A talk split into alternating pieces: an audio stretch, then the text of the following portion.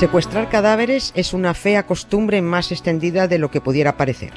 Personajes como Pablo Neruda resulta ahora que no se murieron solos, y otros como Kurt Cobain tuvieron prisa por irse, pero no han terminado de irse.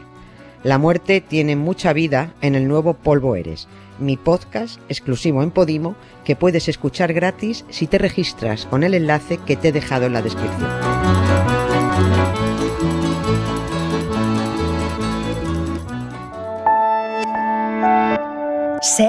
Podcast. Estás escuchando Acontece que no es poco y yo soy Nieves con Costrina, la que te lo cuenta. Un podcast de historia para conocer, para entretenerse, para criticar, para cotillear y para lo que se tercie. Que disfrutes del episodio. Hola Nieves, buenas tardes. Buenas tardes, Carlas, ¿qué tal? ¿Te has ¿Cómo dado por aludida por Ortega o, o yo por aludido? Que somos la No. gente más pesada del mundo. En, en absoluto. Me en absoluto. Me ha encantado. Oye, mira que hay maneras de celebrar el Día de la Radio, ¿eh? o la Semana de la Radio en nuestro caso, ¿no? Esta semana se van a vivir sorpresas aquí en la antena de la serie y tal. Mira que existen ángulos y motivos para engancharse a esta efemérides, pero tú has encontrado más difícil todavía, que es contar la historia de alguien que la palmó, por culpa o a causa de la radio. Y ojo, que sea alguien no era un cualquiera, ni mucho menos, ¿eh? No, no era, no era, no era una que pasaba por ahí. no era, era. A ver, es cierto. a ver, esto es- mm, también digo que esto es solo cosa mía, Ya, porque ya. no tengo forma de comprobarlo. Ya, Pero yo juraría que el último pensamiento de Matajari, justo antes de caer bajo las balas del pelotón de fusilamiento, fue para acordarse del padre mm, del que inventó la radio. Fijo, ¿no? Maldita radio, debió decir. Cago en potopá. ¡Pam! Y murió, Y ¿no? Sí, porque es que la, la pillaron por, por culpa de la radio. Y la pillaron precisamente hoy, 13 de febrero. Solo que no era lunes, era martes, encima martes 13, ¿no? La mañana del martes 13 de febrero de 1917 eh, fue cuando unos hombres llamaron a la puerta de la habitación de su hotel en París y le dijeron, ¿es usted la señorita Margarita Gertrudis? Y dijo ella, uy, se moi. Me dijo, pues ala, se viene con nosotros, ¿no? Y todo porque la antena de la Torre Eiffel interceptó el envío por telegrafía de un telegrama que el agregado militar alemán en Madrid, el mayor Arnold Kahle, envió a Berlín informando presuntamente de las actividades de su espía, cuyo nombre en clave era H21. Los franceses, presuntamente, interceptaron el mensaje cifrado, tradujeron, descifraron y dijeron, mira tú, si resulta que la gente H21 que trabaja para los alemanes es nuestra Matajari, nuestra Margarita Gertrudis, que se supone que también trabaja para nosotros, y se fueron a por ella. Pero el alemán que envió el telegrama desde Madrid lo hizo, parece, con toda la mala intención, ¿Ah, sí? insisto, presu- presuntamente. Porque los alemanes sabían que los franceses ya habían roto, ya tenían descifrado el, el código que utilizaban mm, en el envío de mensajes. O sea, querían que interceptaran el telegrama, lo descifraran y querían ya de paso quitarse de encima a Matajari. Y insisto, todo presunto. Y, y insisto mucho en lo de presunto y de momento aquí lo dejo porque es que hay sorpresa final. Pero paradojas de la vida, y esto no tiene nada de presunto, a Matajari la radio de la Torre Eiffel la llevó a la muerte y esa misma radio salvó de la muerte a la Torre Eiffel. Rien de rien. Il ne se passe jamais rien pour moi, je me demande pourquoi. Rien, rien, rien. Il ne se passe jamais rien. Al legua. Rien de rien. Il ne se passe jamais rien pour moi, je me demande pourquoi. Rien, rien, rien. Il ne se passe jamais rien. Du matin à l'heure où je me couche, tout ici est calme et banal. J'aimerais qu'il se passe quelque chose de louche, de l'imprévu, du pas normal. Rien de rien. A ver, por partes. Il ne se passe jamais rien. Antes de Je me demande pourquoi. Conocer detalles de cómo fue la detención de Matajari. ¿Qué tuvo que ver la radio en la salvación que has dicho de la Torre Eiffel? Sí, por- eh, porque fue, se demostró muy útil durante la Primera Guerra Mundial. Utilísima. Alguna vez hemos hablado de que los parisinos odiaban esa torre horrible de, de hierro, ese armatoste tan ordinario, ¿no? Que es que no pegaba con nada de, de esa ciudad tan pija, que, que, que lo era, ¿no? O sea, ellos presumían de Notre Dame, del Sacré-Cœur, Claro, del Louvre. del Louvre. Sí, sí, pero ese artefacto ahí en medio, al- a orillas del Sena, por favor. Eso era un impacto tremendo en la ciudad y nadie veía la utilidad además, ¿no? Pero no les quedaba más remedio que esperar para desmontarla a que pasaran los 20 años que el ingeniero Eiffel tenía derecho a explotarla, ¿no?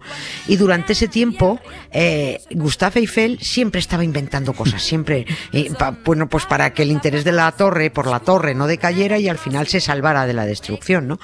Así que cuando él veía que empezaban a aflojar las visitas, pues buscaba utilidades científicas para la torre. Se organizaban experimentos aerodinámicos, aprovechando que era la construcción más alta de Europa. Eh, desde allí se realizó la primera transmisión telegráfica. Ah. ¿eh? En 1906 se instaló una emisora de radio y en 1916 un equipo para interceptar comunicaciones. ¿no?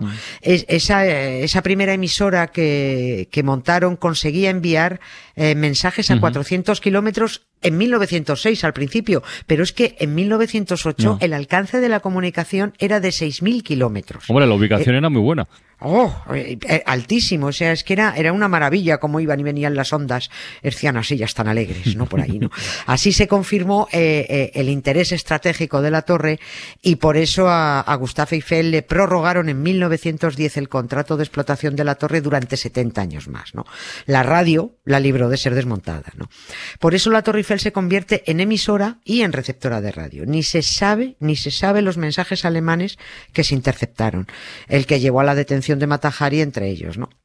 La utilidad de la torre era indiscutible y por eso, una vez terminada la guerra, dijeron, pues mira, ya que estamos, pues vamos a instalar aquí un estudio de radio, ya que tenemos montado todo, ¿no? Y así fue como nace la primera emisora de radio francesa, en 1921, Radio Tour. Porque hasta entonces la radio se usaba solo como radiotelegrafía. Cuando hablamos de voz ya era radiotelefonía, ¿no?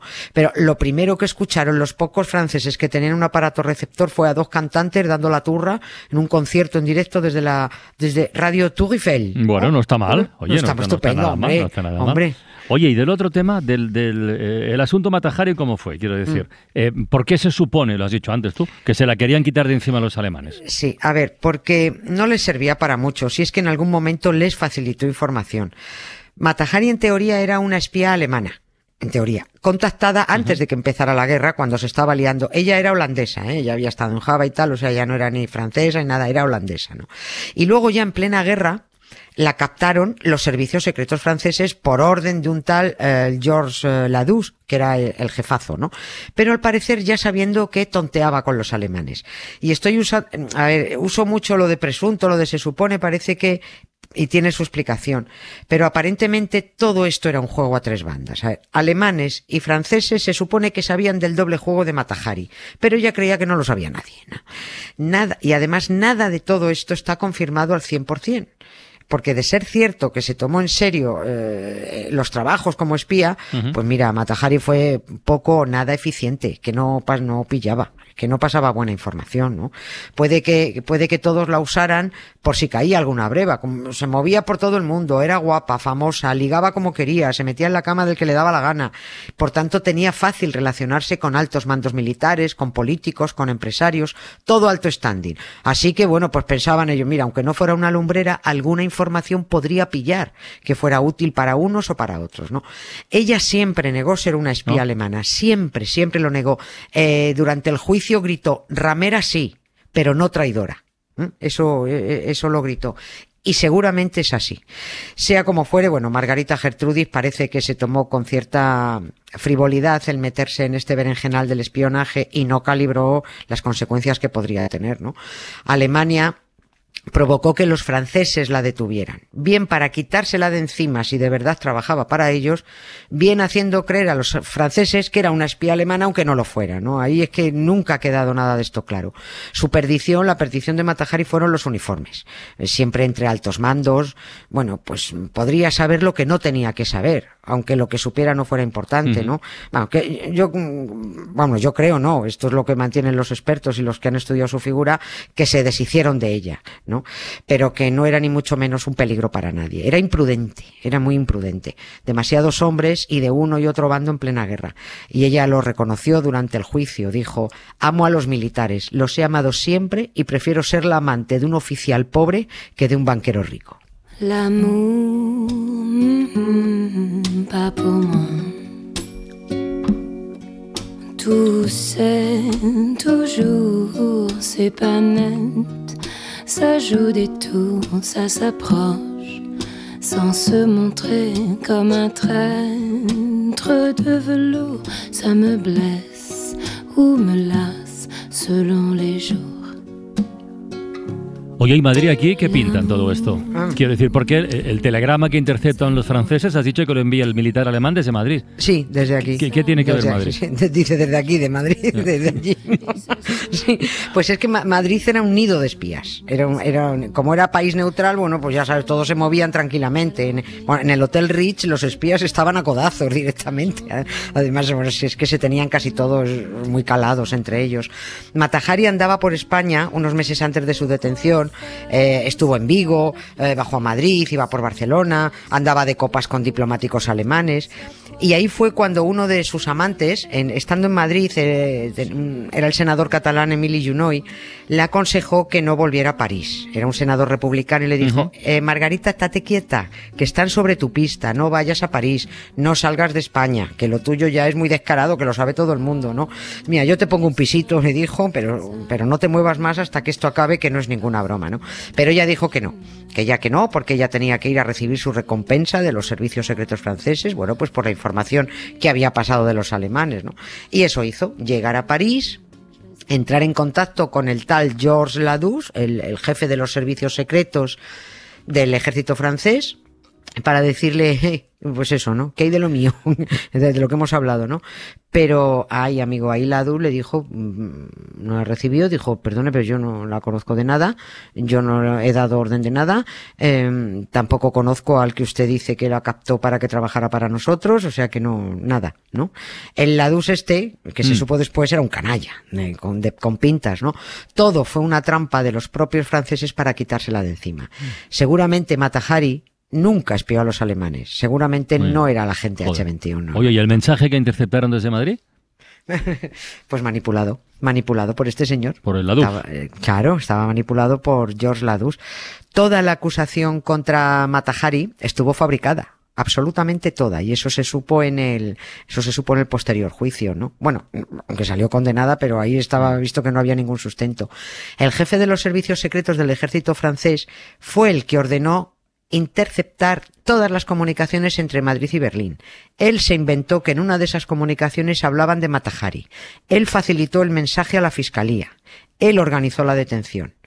Él hizo luego desaparecer de los archivos los supuestos mensajes que implicaban a, a Matahari. Y fíjate que en el registro de la habitación de, de ella, cuando fueron a detenerla aquel 13 de, de febrero, encontraron seis medicamentos. Pues no hacían más que registrar para, para encontrar pruebas en su contra. Y encontraron seis medicamentos. Pero como no servían para sustentar la acusación de espionaje, los analizaron más detenidamente y dijeron, anda, que uno tiene mercurio, el medicamento que tiene, uno tiene mercurio, yoduro potásico y agua. Esto es tinta invisible, pájara, que te hemos pillado, ¿no? Eh, y era, eso fue la excusa que estaban buscando para llevarla a juicio, para montarle un proceso por espionaje, eh, acusarla de alta traición y, y matarla, ¿no? Pero aquel medicamento solo era para tratarse las úlceras de la sífilis, nada más, ¿no? El vergonzoso proceso a Matahari esto hay que contarlo con detenimiento, fue tremendo, ¿no? Con un juez misógino que odiaba a las mujeres inmorales, como él mismo anunció y se lo dijo, odio a las mujeres inmorales como usted. Pues tú empiezas un juicio con un juez así y ya pues eh, nada, pues Oriol Junqueras directamente, ¿no? Sí, eh, además con un abogado defensor que no tenía ni idea de actuar en un, en, en un tribunal militar porque nunca había tenido, no tenía experiencia, un, con un juicio lleno de, de imprecisiones y de irregularidades, ¿no? Cuatro días después de ser ejecutado, cuatro días después de ejecutar a, a, a Matahari, detuvieron a George Ladus. Él era el agente doble. Él era el traidor. Y Matahari fue su maniobra de distracción. Pero bueno, la radio salvó a la Torre Eiffel, pero coste. No mató a Margarita Bueno. Gertrudis.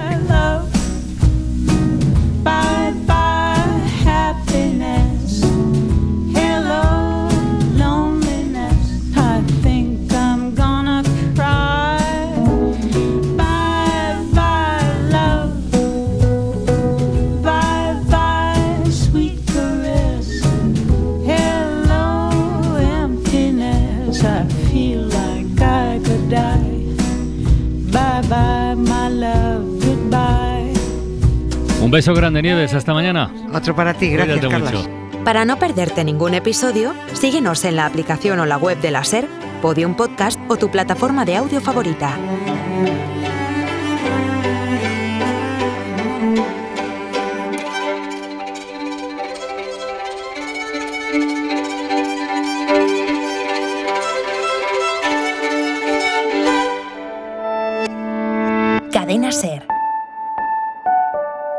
La radio.